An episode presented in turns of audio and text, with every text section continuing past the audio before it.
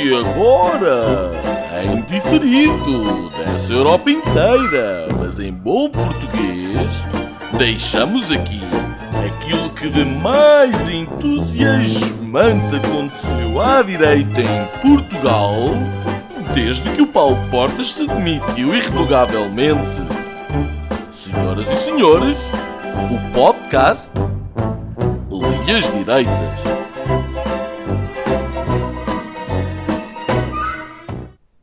Olá, bem-vindos a mais um Linhas Direitas. Esta semana estamos a, de quarentena, em estreito cumprimento dos pedidos das autoridades e da Ministra da Saúde, Marta Temido e Graça Freitas, um, eh, da DGS, Uh, e em solidariedade com, claro, com o nosso presidente Marcelo, o desaparecido. Parece que volta em breve, mas antes disso, juntamos para mais um podcast com Nuno Lebreiro, que desta vez nos fala do Alentejo e não da Bélgica, uh, porque Portugal é muito melhor do que o país onde vive para quarentenas deste tipo. A Gonçalo Doroteia Cevada também nos espirra de Portugal e não de Espanha, onde é sua casita Uh, neste momento. E eu, Afonso Vaz Pinto, Tusso, aqui de Portugal, a uh, nossa alegre casinha. Temos tema único uh, esta semana, o coronavírus, obviamente, não se fala de outro assunto. Mesmo assim, vamos por partes. é difícil falarmos de outro assunto que não seja este coronavírus e por isso a nossa intro, que nós costumamos fazer por outros temas, será centrada no assunto do momento e no nosso novo amigo Covid-19. A frase que se tem uh, ouvido mais nestes últimos dias é, e passo a citar, a situação vai piorar antes de começar a melhorar, uh, ou coisa que valha, e vamos andando entre o pânico generalizado e as piadas partilhadas pelo WhatsApp. Uh, e há umas bastante boas, diga-se de passagem. No momento em que estamos a gravar, já se registaram a nível mundial 190 mil casos de coronavírus, até são mais, eu estou a arredondar, uh, com 7.531 mortes uh, e 80 mil pessoas recuperadas. Acho que também é importante uh, olharmos para este número.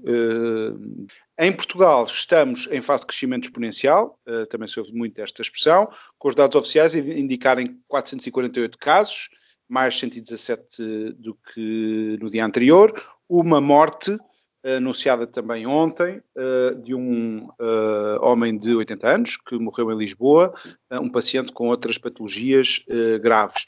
Já houve três pessoas recuperadas em Portugal, segundo os números oficiais.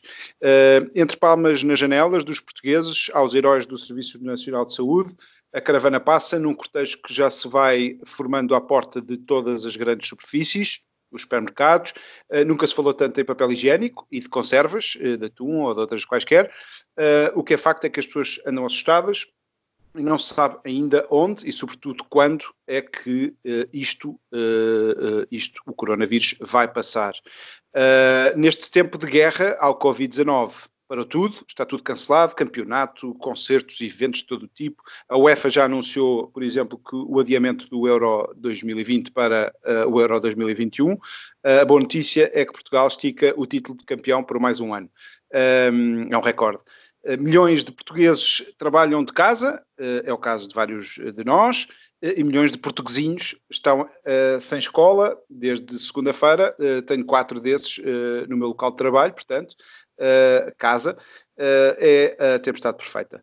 Uh, na China a coisa parece já mais controlada, em Itália nem tanto, é de resto o, um dos casos, é o caso mais grave neste momento, um, ehm, seguido por Espanha, se calhar o Gonçalo daqui a pouco pode nos dar uma perspectiva, Alemanha, mas os casos são, a lista é infindável, a Alemanha, Irão, a lista prossegue e em rápido crescimento e, e, pode ser que daqui a pouco tempo nenhum país uh, se livre desta lista do Covid-19. Ontem o Primeiro-Ministro deu uma entrevista à SIC, na qual, entre outras coisas, uh, diz que o pico uh, desta crise estará a crescer até finais de abril e não termina antes do final de maio.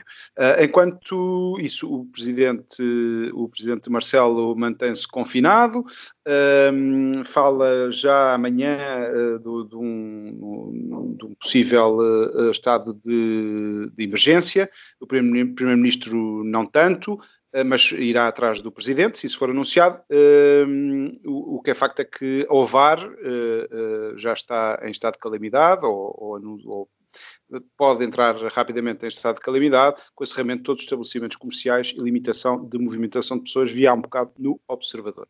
Uh, Nuno, uh, o que é que tens achado dos briefings de Marta Temido e Graça Freitas? Ah, olha, boa noite a todos. Um, eu só apanhei um, porque uh, não tenho televisão e, portanto, estou, estou livre dessa, dessa, dessa maleita ou desse vírus.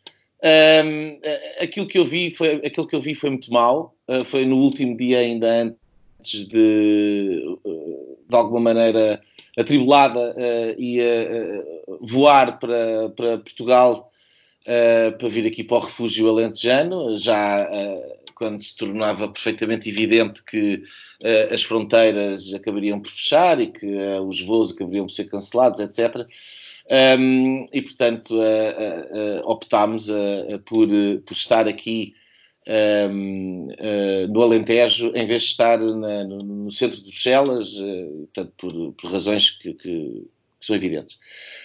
relativamente a esta, a esta situação, as autoridades portuguesas em particular, parece-me que têm reagido, o TBS é reagido vão a correr atrás do prejuízo. Portanto, num dia têm constantemente dado uma informação, eh, que tentam acalmar eh, as pessoas e, e, depois no dia seguinte estão a fazer aquilo que no dia anterior diziam que não era sequer preciso fazer, etc, etc. Portanto, hoje, agora já está a coisa em roda livre e as medidas acabaram por ser mesmo tomadas, pecaram por tardias.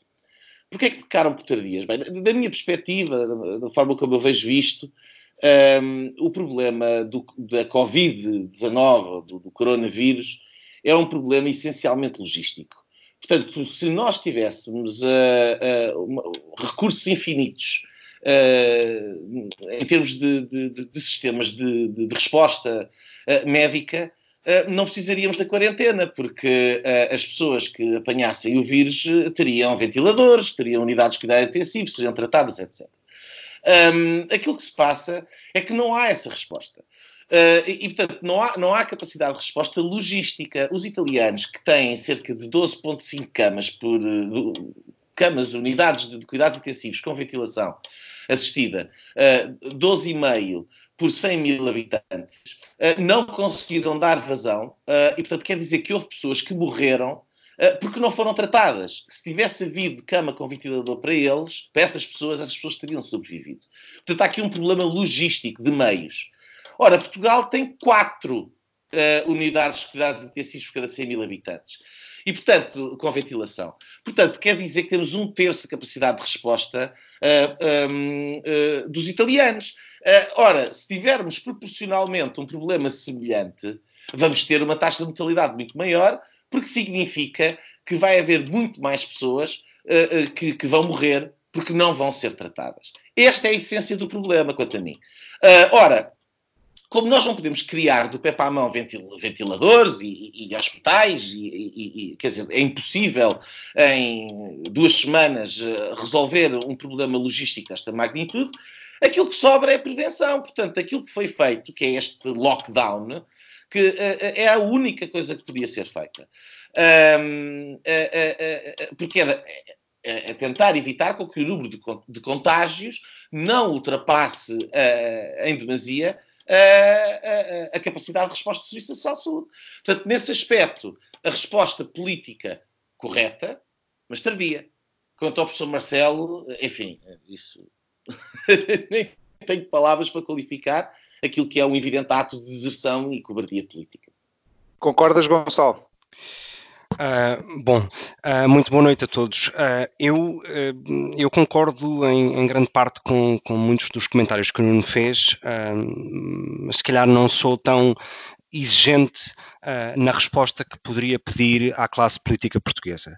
Um, e porque eu gosto de ser coerente com aquilo que digo e, e, e que digo, sobretudo, no curto espaço de tempo, nós há cerca de duas semanas, no último programa, uh, um dos temas foi precisamente o coronavírus.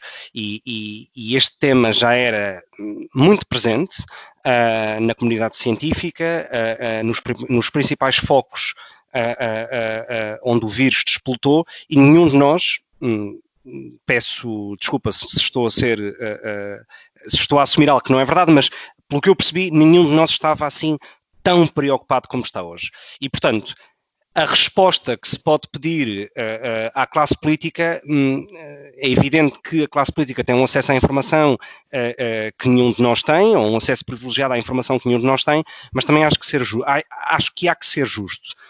Um, não era expectável isto.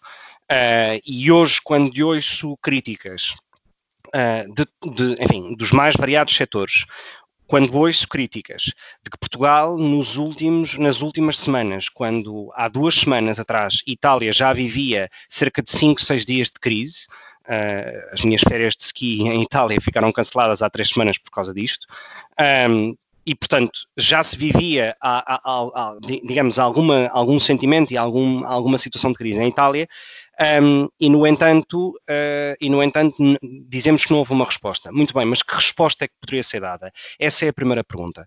A segunda pergunta que eu faço é, uh, e porque se ouve muito esse tipo de críticas, ah, porque os aeroportos portugueses e os aeroportos nacionais não tinham nenhum tipo de controle à saída e à chegada de passageiros.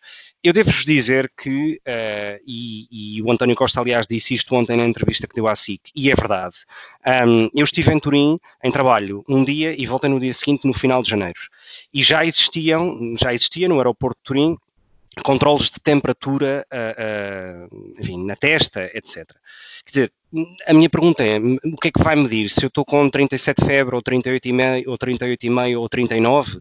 Quer dizer, o que o António Costa ontem disse, e com toda a razão, na minha perspectiva, é que controlar a temperatura muito bem pode servir de algum tipo de filtro, mas efetivamente não vai dizer nada, não vai resolver um problema. E a verdade é que Itália, no final de janeiro, antes de rebentar a crise uh, na Lombardia, em Turim, que não é na mesma região, já tinha esse controle nos aeroportos. Ora, pelo que eu sei, é, foi o único país na Europa que pôs esse tipo de controles nos aeroportos com algum tempo, ah, porque nos aeroportos em Espanha esse tipo de controle não existe, não existia até quinta-feira da semana passada, ah, e em Lisboa, pelo menos, não existe até quinta-feira da semana passada, que foi quando eu cheguei ao aeroporto.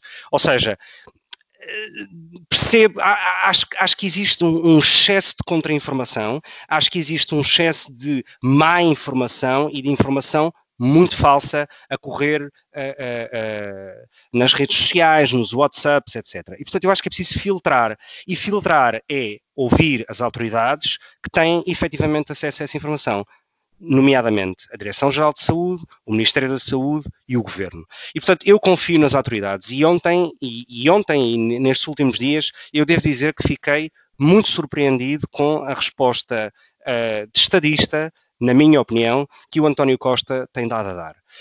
Um, por um lado, tem mostrado calma, uh, e, e, enfim, não vamos panicar, uh, e por outro lado, na minha opinião, tem, tem respondido dentro do que é possível. Há que perceber, há que perceber que quando o Nuno diz que existe um problema logístico, é verdade. Uh, mas existe um problema logístico em situações excepcionais. Porque numa situação normal, em princípio, este problema logístico de ventiladores, de máscaras, etc., não é tão evidente. E porquê? Um, pela simples razão de que uh, qualquer o Ministério da Saúde, como qualquer outro tipo de, como qualquer outro ministério ou como uma empresa, tem um departamento de procurement que, com base em previsões, compra determinado tipo de materiais e é com base nesse tipo de previsões que uh, uh, adquire esse tipo de materiais. Ora, a população italiana, como sabemos, é muito mais envelhecida que a portuguesa, tal como é a espanhola, uh, e, portanto, provavelmente a necessidade de terem mais ventiladores ou mais camas em, nas unidades de cuidados intensivos, como o Nuno disse, 12,5 para 100 mil habitantes, em Portugal são 4, para o mesmo número de habitantes, tem muito que ver, provavelmente, com condições socioeconómicas e macroeconómicas de previsão. Ora, não é expectável que num dia critiquemos o excesso de dívida e o peso do Estado e o que se gasta, etc, etc, etc, e no dia seguinte, numa situação excepcional, estejamos aqui também para criticar. Portanto, eu acho que este tempo é um tempo de, é preciso ter algum tipo de serenidade e acho que o debate político uh, uh, pode não é ficar de lado, uh, mas acho que se pede um tipo de uma certa união uh, uh, na resposta a dar e deixar quesilhas políticas de lado. É evidente que a resposta provavelmente deveria ter sido dada antes. Muito bem, mas eu não sei se algum de nós, com os mesmos conhecimentos que têm os atuais líderes políticos, teríamos dado essa resposta, uh, teríamos dado uma resposta diferente. Um, e com isto, enfim, passo para ti, Nuno, passo para ti, Afonso, perdão. Um, só para, uh, uh, só para, enfim, tentar perceber uh, se tu achas que estamos perante, de facto, uma calamidade, um estado de sítio, e se o que se espera que amanhã vá ser, enfim, decidido no Conselho de Estado e aprovado pelo Presidente da República e pela Assembleia da República, etc., que vá permitir ao Governo a aplicação de um estado de emergência. Se achas que é necessário eu, um, se no início desta crise, uh, e continuo a achar, quer dizer, há um misto aqui de, de um bocado de exagero, uh, porque de facto nunca vivemos uma situação assim, pelo menos não de pandemia, já houve a gripe espanhola, a gripe asiática, um, já se tem falado so, sobre isso nestes últimos dias, mas nunca foi com esta capacidade de, uh, de se espalhar, e, e, era que só aqui entre nós Uh, tu, Gonçalo, ias para umas férias na neve e, portanto, ias e circulaste no, em aeroportos. Uh, o Nuno acabou de vir do centro de, da Bélgica e há uh, diariamente milhares, milhões de pessoas a circular por todo o lado. E, portanto, há uma capacidade muito maior que a humanidade ainda não tinha experimentado. eu acho que, de facto, o governo, tal como está a acontecer noutros sítios, tem tem que avançar para uma solução um bocadinho mais drástica, porque se o problema se vai agravar nos próximos tempos, eu penso que tudo o que for uh, feito que limite este vírus, e todas as autoridades uh, estão a apontar nesse sentido, a próprio Reino Unido, que tem sido, se calhar, o caso mais uh, de exceção, em que, que tem optado, por exemplo, por não fechar as escolas, uh, que é uma medida que, que, Portugal já adotou na segunda-feira e penso, concordo, uh, que de facto foi, foi, foi tardia, porque se foi decidido na quinta-feira devia ter sido logo no dia a seguir, enfim, pode ter havido também uh, um, certo atraso da medida para as pessoas se prepararem. Um, eu já agora aproveito para me juntar um pouco aqui ao Gonçalo, no sentido em que eu não sei se é o tempo agora para fazer uma análise se o governo está bem, se não está. Um bocadinho mais atrás, estivemos mal, com certeza, nas opções que temos feito uh, em termos de gastos públicos. A saúde tem sido descurada, aliás, isto já se falava uh, já há alguns anos, desde o, desde o tempo em que este governo está, este ou o anterior, o governo liderado por António Costa, uh, está uh, à frente do país e, portanto, tem sido uma área descurada. Se devíamos ter mais ventiladores, com certeza que devíamos ter mais ventiladores e tenho a certeza que não nos lembramos e só nos lembramos destas coisas quando acontece algum uh, problema. Como, como, tem sido usado noutras crises. Uh, quando Portugal, quando o mundo se constipa, Portugal apanha uma gripe. Agora o mundo está com uma pneumonia, eu não sei onde é que nós vamos chegar provavelmente ligados a uma máquina, como acabamos uh, neste tipo de crises. Uh, Nuno, um, o que é que, que, é que aqui, achas dar, que o dar... governo deveria fazer, uh, respondendo também a esta questão que o Gonçalo pôs, na, nesta questão da, da manhã, se deve ou não anunciar, avançar por medidas mais ah, drásticas como o estado acho de emergência? Que acho que a questão do estado de emergência é, sinceramente, é, é lateral, porque aquilo que o estado de emergência é apenas uh, qual é que é o mecanismo legal para se tomar um conjunto de medidas que o governo entende que sejam necessárias. E, portanto, há aqui uma dúvida constitucional se é necessário ou não haver o estado de emergência para as medidas que o governo quer tomar. Sobre esse debate, que, que não é a minha área, direito constitucional, eu abstenho de, de, de, comentar. Agora, eu gostava de dar aqui duas ou três dicas em relação ao que o Gonçalo disse. Um, eu continuo a dizer a mesma coisa que, que, que disse há 15 dias, desculpa, Gonçalo. Um, eu, eu, há 15 dias também disse aquilo que eu continuo a pensar neste momento, que as meias medidas não resolvem o problema. E aquilo que eu disse há 15 dias foi precisamente das duas uma, ou se tinham tomado medidas drásticas logo, ou então uh, o problema ia alastrar.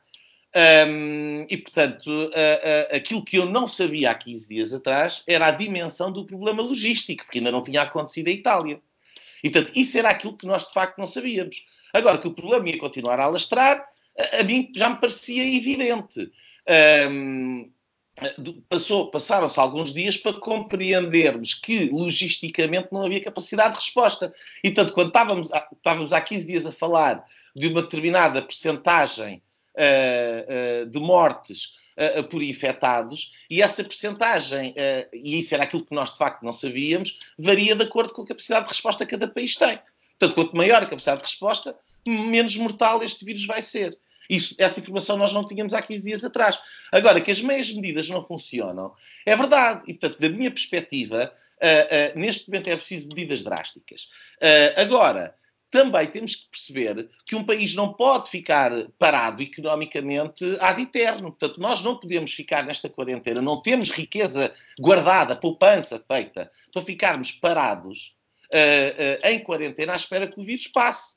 E, e temos riqueza para responder a uma crise aí, maior. Uh, a opção acaba por ser um bocado esta: a economia ou a saúde, não. Não, não, não, não. É que, eu, eu acho que é preciso. Era, era, Afonso, aquilo que eu queria precisamente dizer é que se nós, nós temos que perceber que estamos perante um dilema neste momento. Temos um dilema que, ou levantamos a quarentena, temos um, um, uma calamidade em termos de mortes, uh, que é para as pessoas irem trabalhar e salvar a economia. Ou então, estamos todos de quarentena e estamos todos fechados em casa, há menos mortes e a, e a economia uh, vai pelo ralo. Uh, bem, é preciso encontrar aqui um meio termo. Uh, e o meio termo parece-me que, que, que, a solução está no facto de, tal como eu dizia há 15 dias atrás, que este vírus parece relativamente inócuo para, para pessoas que tenham menos de, de, de 60 e picos anos.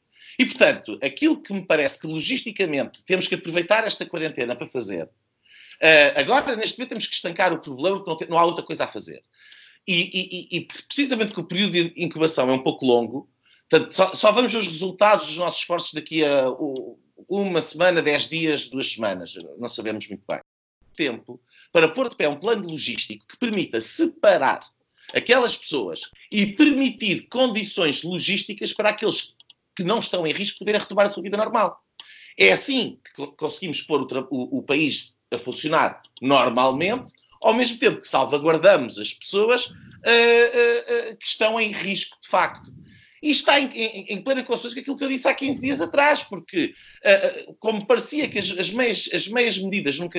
Ó oh, Gonçalo, esta coisa do controle de temperatura no aeroporto, quando estamos a falar de um vírus, pode, uma pessoa pode estar a contagiar, infecta, está, está, está contagiosa 10 dias antes de mostrar sintomas, ou durante 10 dias, até mostrar sintomas, está a medir a temperatura, vai resolver o quê? O claro que não, eu estou totalmente, o... estou totalmente de acordo contigo. Mas eu não claro. estou de acordo contigo, porque tu falaste do controle da temperatura. Não, mas eu acho isso ridículo. Eu acho isso ridículo e foi feito por Itália e vimos os resultados. Deixa-me acabar. Força, desculpa. Uh, uh, aquilo que não é ridículo no controle do aeroporto, e esse controle não foi feito porque eu passei no aeroporto e, e, não estava lá ninguém, é saber de onde é que as pessoas vêm e para onde é que as pessoas vão.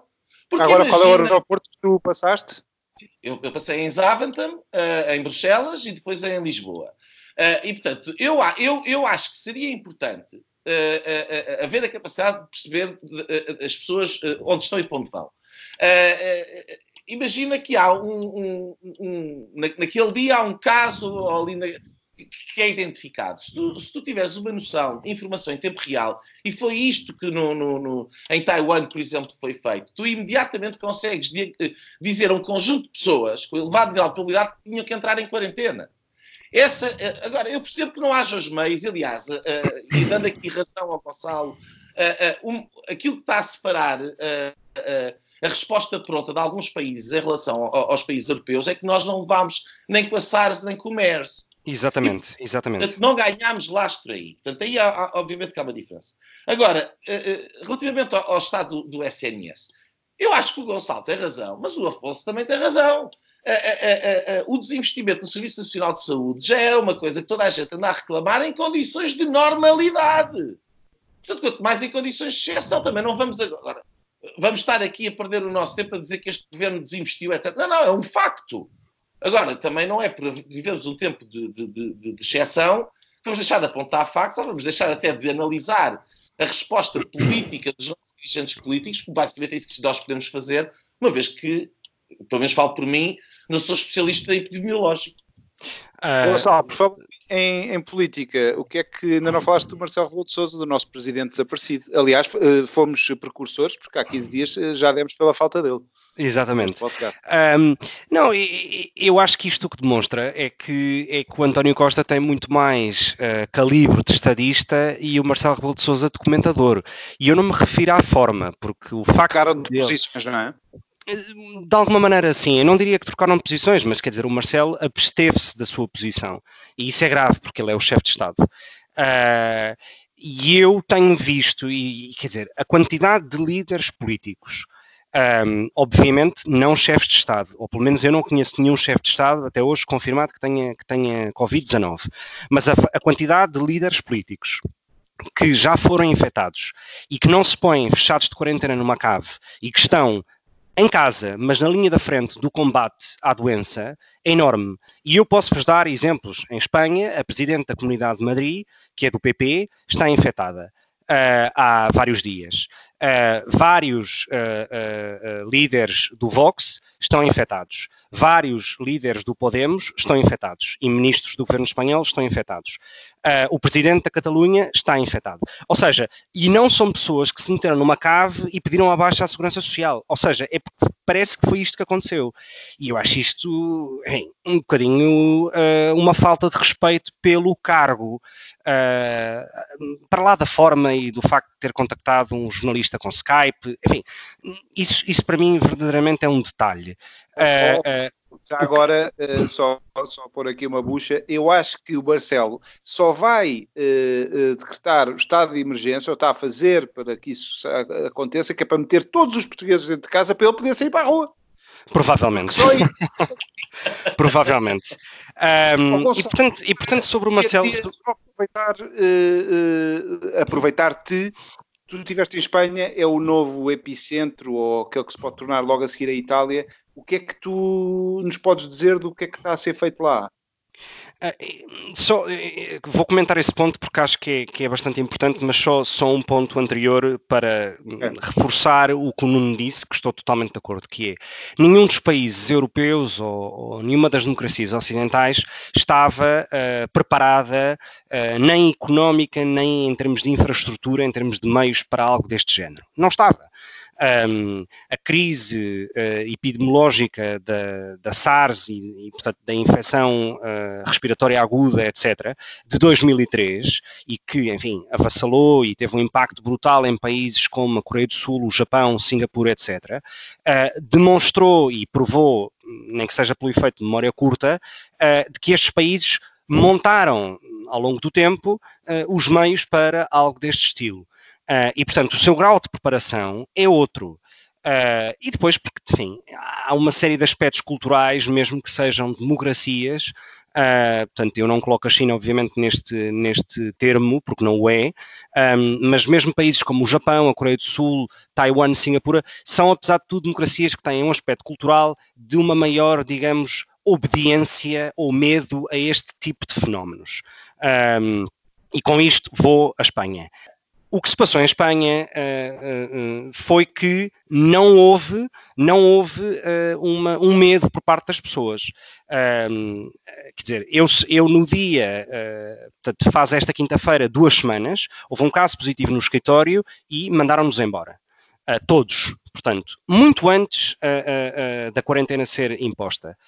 Quer dizer, mandaram-nos todos embora uh, e, e, a malta juntou-se para ir beber copos e, e, e, fumar cigarros.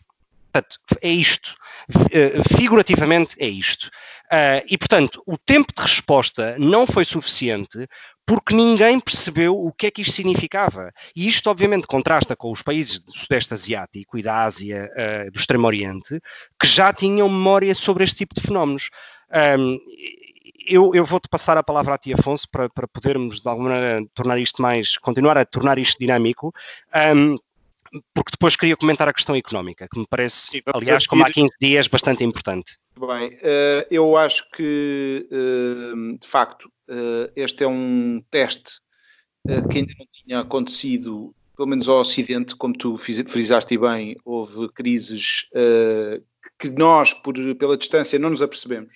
E, de facto, só quando nos toca à porta é que entramos neste modo de sobrevivência em que estamos um, acho que os portugueses têm tido uma resposta, ainda não tínhamos falado disso, uma resposta muito positiva. De facto, as pessoas, as, as ruas estão vazias, não vou falar das palmas e, e da, da, desse tipo de gestos, que também pronto, é, uma, é uma, uma coisa positiva.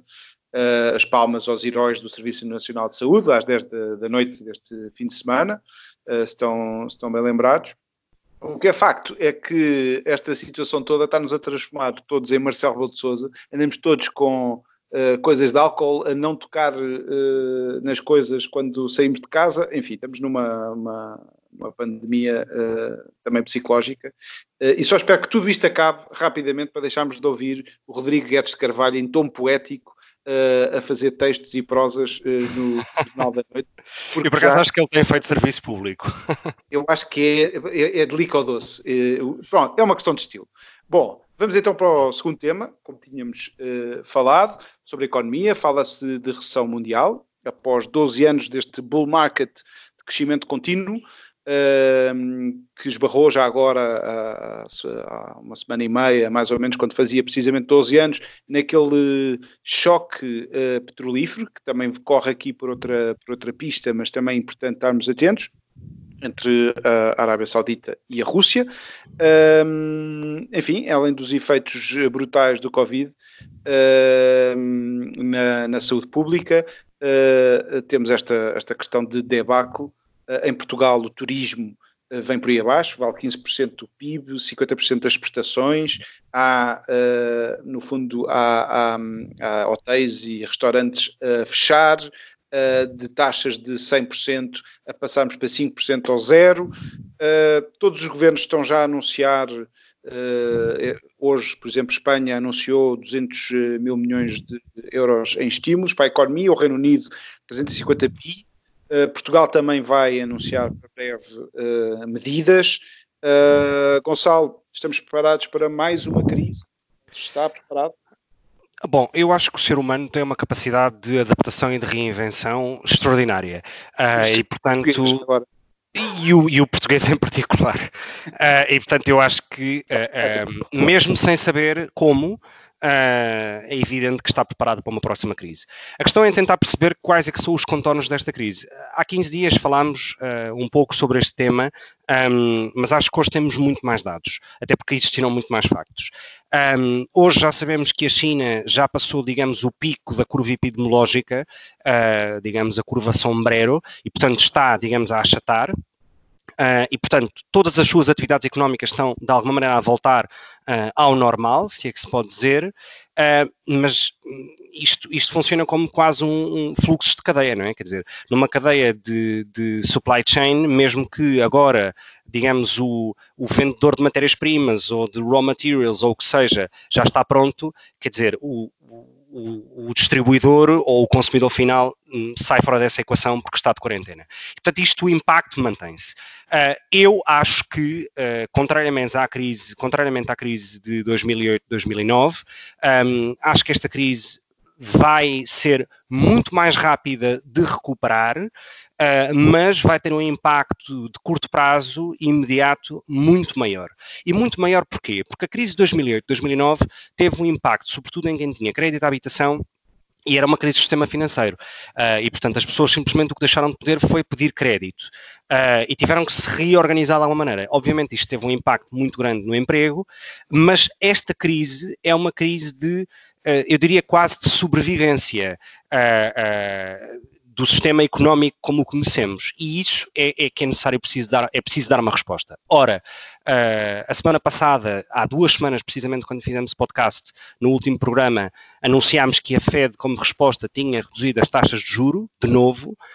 Um, o Banco Central Europeu opta por não o fazer, uh, no entanto, opta por, basicamente, injetar muito dinheiro na economia. Ora, eu acho que isso é, perante as circunstâncias atuais, e porque precisamente não podemos deixar que o problema passe a ser um problema estrutural, ou seja, a crise do Covid-19 é evidente um problema, vai trazer obviamente uma crise, uma recessão global, é, é, é, evidente, todos os economistas já o disseram, todos os organismos internacionais, parece-me mais evidente.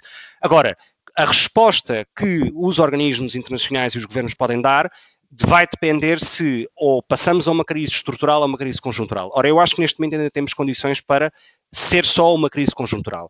Agora, isto, há coisas que eu acho que são assustadoras, nomeadamente um, as medidas económicas que, por exemplo, o governo espanhol tomou num estado, num estado de emergência. E é por isso que eu sou contra o estado de emergência.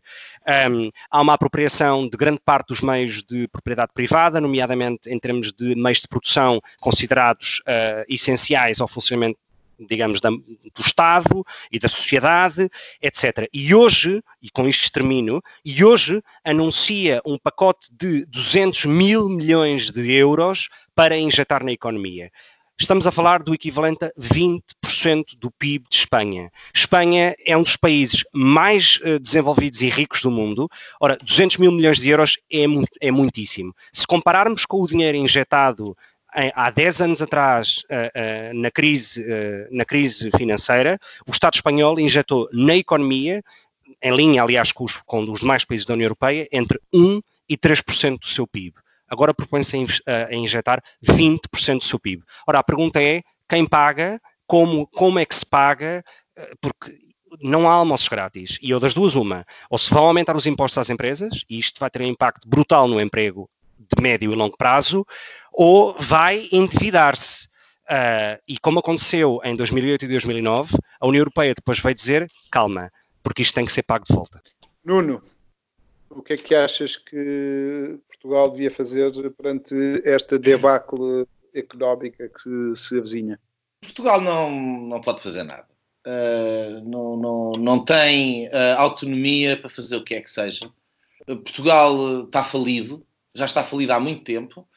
Uh, e, um, e, e, estava num, processo de, de, de, enfim, de reorganização e de, e de recuperação que foi completamente interrompido com a formação do governo da Geringonça, que se limitou a gerir um, um, um, um círculo económico, um ciclo económico uh, uh, altamente favorável, uh, não fazendo rigorosamente nada. Nós temos uma dívida astronómica e dependemos em absoluto da, do do Banco Central Europeu continuar a comprar os nossos títulos de dívida pública, no momento em que não o fizer, se não o fizer, uh, Portugal vai à falência uh, imediatamente. Portanto, isso é uma não questão.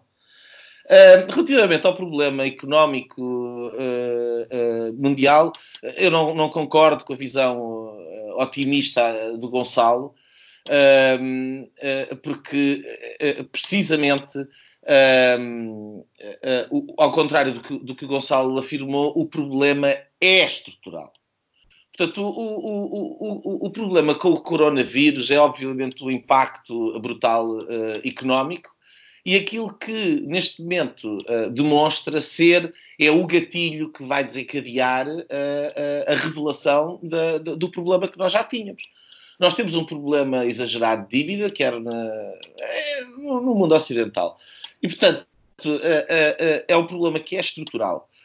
As taxas de juros estão a zero e não podem ir abaixo, abaixo de zero e também não podem subir, porque se subirem há uma falência generalizada, quer dos Estados, quer das empresas.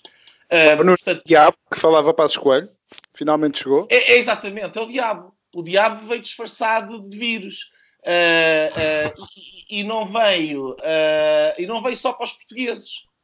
Mas isto, eu já falei aqui no podcast variedíssimas vezes. Eu, eu, eu, sinceramente, aquilo que eu acho que atrasou a vinda de uma recessão e de uma grave crise financeira internacional foi o Donald Trump. A forma como o Donald Trump conseguiu pôr uh, os americanos em tão pouco tempo uh, a produzir em pleno emprego e, e com expectativas tão otimistas um, foi aquilo que foi atrasando o inevitável, que era esta correção que era necessária. Aquilo que o coronavírus faz, e depois com a geoestratégia, o interesse geoestratégico do, da Rússia, que ataca o petróleo, que é o ponto fraco do, dos americanos, que o petróleo barato não, não, não, permite com que o, o, petróleo todo que eles têm seja rentável e, nomeadamente, sejam rentáveis os investimentos avultadíssimos que aí foram, mais uh, os postos de trabalho, tudo isso. Portanto, uh, nós neste momento, eu vou pôr curto e grosso, uh, há duas opções, dois caminhos distintos. Um, num deles, os bancos centrais deixam simplesmente as taxas de juros subir, uh, ou injetam, uh, quer dizer, vão continuar a injetar dinheiro da economia e há uma crise de hiper, hiperinflação, uh, seja pelo caminho, seja por um lado, seja pelo outro, um, aquilo que vai acontecer é um default, um default generalizado. Portanto, de países, a Itália não tem condições neste momento de fazer outra coisa que não seja um, a, a, a, a, dívida, um, não, fazer um default na dívida. E, uh, uh, e, portanto, estamos a falar do colapso do sistema financeiro mundial, basicamente. Em alternativa, temos uh, o, os bancos centrais, para não criar inflação, a, a, conquistarem posições dentro do próprio sistema económico e, portanto, vão comprar posições em empresas que estão em dificuldade. É aquilo que vai acontecer, nomeadamente, as companhias aéreas, que estão todas na falência com esta, com esta crise, uh, aquilo que vai acontecer é um bocadinho aquilo que aconteceu no Japão, portanto, num, num processo que se chama japanificação. O, o professor Duarte de Soto escreveu um artigo sobre este assunto, uh, em que gradualmente. Japonização. não percebi. Japanificação ou japonização? Olha, tô, tô, é um anglicismo, japanification. Uh, japonização talvez seja mais correto, de facto. Uh, uh, os problemas da imigração são esses. e, e, portanto, esta, que é o, o, que tem estado a acontecer no, no, no, Japão nos últimos 30 anos, onde depois de injetar dinheiro no sistema financeiro e ao não conseguir gerar crescimento económico, o Banco Central Japão começou a, a, a comprar basicamente ações das empresas. E, portanto, o processo de japonização é uma, uma coletivização progressiva da economia. a pouco e pouco, aquilo que é privado vai se tornando público e é uma forma de os bancos centrais continuarem a manter o controlo da, da, moeda sem cair a inflação, ao mesmo tempo que vão impedindo a falência e o desemprego e o default. E, portanto, eu diria que nós vamos para a última fase uh, que este crescimento, que este uh, sistema económico baseado em dívida pode ter, que é da transferência uh, da, da, enfim, da, do grosso da economia, da indústria, para, para os bancos centrais e para os Estados, e portanto naquilo que é basicamente um, um fenómeno de coletivização e que, com todos os problemas que isso advém. Nós, portanto, o caminho que nós temos, o, o dilema, os dois, os dois cenários é ou uma falência gravíssima e um colapso financeiro agora, ou uma falência e um colapso financeiro mais tarde e ainda maior. Infelizmente, não, nos livramos, é dessa, não, não nos livramos do, do fim dos tempos. Uh, o Nuno sempre com o seu otimismo. Olha, uh, de facto, o diabo veste corona.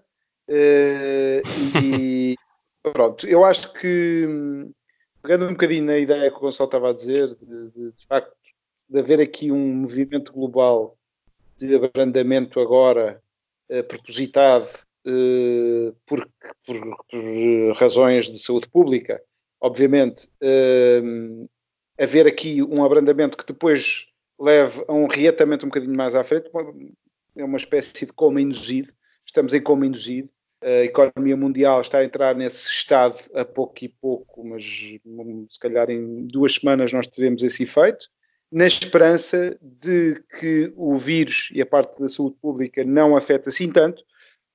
E pronto, e de facto é, é, é uma estratégia, é uma estratégia de choque. Uh, não sei se quando tentarmos reanimar o paciente não, entre, não entremos num daqueles cenários que o Nuno estava a dizer.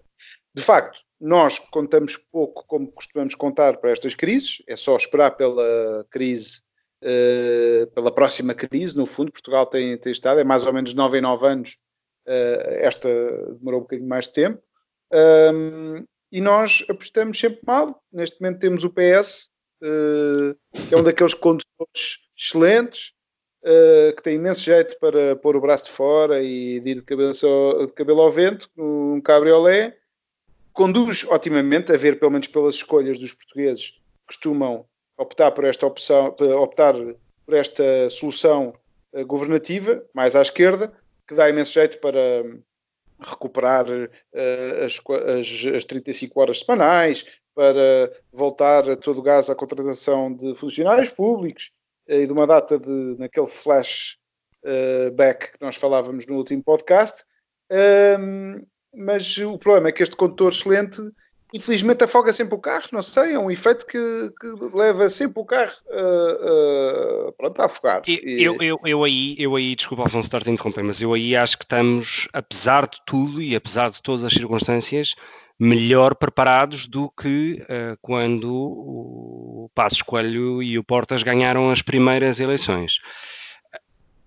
Não, mas Estou em a, a, a questão, pelo menos. quando é que começa a crise? Já a última crise uh, que não, não, não teve origem em Portugal, uh, Portugal estava, quem é que estava no governo? Era precisamente o PS. E não, não acredito que este governo tenha condições. Aqui há duas semanas, um, já agora, lembramos do discurso do Presidente da República o discurso do Presidente da República era extremamente crítico nos 30 anos do público, uh, numa conferência que falava já, estamos a iniciar um ciclo político, mas já com, com gosto a, a fim de ciclo. Um, e é isso que, que, que nós temos uh, pela frente. É um governo minoritário, sem muito jeito para impor uh, uh, austeridade. Fala-se muito desta austeridade, das cativações, etc e esperemos que Mário Centeno não saia neste momento do, do, governo, pronto, já vai ficar em quarentena com os seus, eh, com os seus eh, colegas de governo. Um, vamos passar todos estes próximos meses à espera uh, de como será a recuperação ou não. Uh, e depois eu não sei se nós estamos muito bem preparados, enfim, não, não estamos. Eu, claro que não. Eu, claro eu, que eu não. só acho, eu, eu, percebo, eu percebo as reservas, as vossas reservas e, e um pouco a crítica do Nuno. Uh, é mesmo medo, pessoal, medo. À, à, à questão estrutural mas ao mesmo tempo, ao mesmo tempo, e esta é pelo menos a minha visão, contrariamente à crise financeira de 2008-2009, em que o problema era grande parte dos bancos como entidades financeiras de crédito à economia uh, terem nos seus balanços ativos tóxicos, ou seja, que valiam supostamente algo e que com a crise Uh, ou melhor, com a falência de Lehman Brothers, basicamente não valeram nada. agora, Gonçalo. Agora, eu não acho que seja exato. Eu não acho que agora seja exatamente isso. Eu acho que agora é Olha, mais uma questão. Um eu acho que agora é mais uma questão. Deixa-me só terminar. petrolífero dos Estados Unidos Deixa-me só, deixa só terminar. Eu acho que agora a questão é uma questão muito maior sobre a paralisação uh, mais da economia real no sentido do trabalho, do consumo, etc. E, ou seja, o impacto é diferente. Eu hoje, uh, uh, hoje falava com enfim, um tipo da minha equipa e ele dizia-me que provavelmente o que, se isto chegar a uma situação de calamidade económica total, que provavelmente o que vai acontecer vai perder muita credibilidade, mas provavelmente o que vai acontecer é que o próprio BCE vai basicamente amortizar toda esta dívida e não a vai reconhecer. É como se isto desaparecesse das contas do BCE. É ao uh, contrário, ao contrário. É, uh, vai ser é, é all in. Ou deixa de ser all um ativo, in. digamos. Não, não, não. É continuar a imprimir dinheiro para pagar essa dívida. Sim, mas a questão é qual era a alternativa. Eu acho que o ponto agora é, é como os Estados. A alternativa é default. Como, como o default não é uma alternativa, a única coisa que eles podem continuar a fazer é inventar dinheiro, que é papel, que é, é, eles podem imprimir, uhum. e para disfarçar a, a, inflação que acontece, se, se jogarem esse dinheiro diretamente na economia, o que eles vão fazer é que vão comprar os ativos todos tóxicos. E basicamente vão, vão, vão insuflar a dívida para valores completamente astronómicos que nunca poderá ser paga. Nunca. Isso, isso, eu estou de acordo contigo, mas a questão é, e, e, e, termino com isto: há um artigo hoje no, no Financial Times do Martin Wolf em que ele diz algo muito interessante, que é na falta de ausência de alternativas, a resposta dos bancos centrais foi positiva, porque não tínhamos alternativa.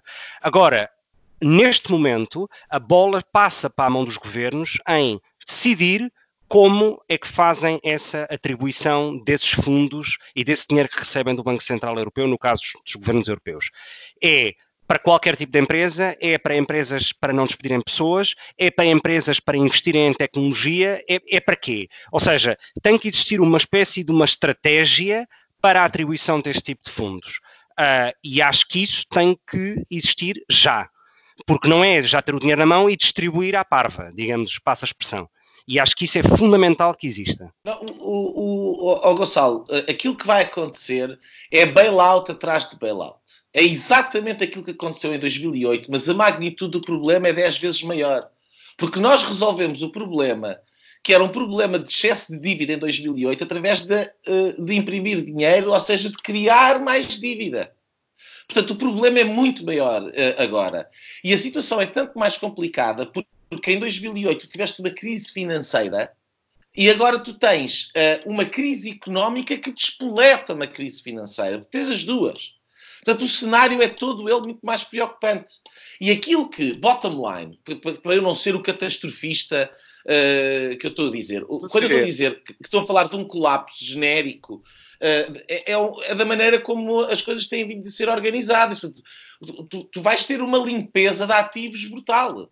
Eventualmente. E, e, se não for agora, será alguns no futuro. Aquilo que o processo de japonização, ou niponificação, japonificação, o que quiserem chamar, aquilo que esse processo, que é basicamente um processo de coletivização da, da, da, da dívida uh, e das dívidas das empresas para as manter artificialmente em funcionamento, aquilo que faz, que é aquilo que se comprova no Japão, é que acaba o crescimento económico.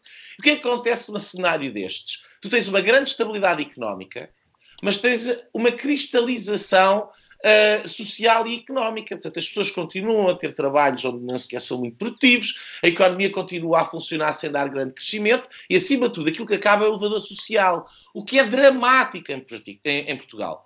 Mas Portugal já tem uma forma de japonificação também.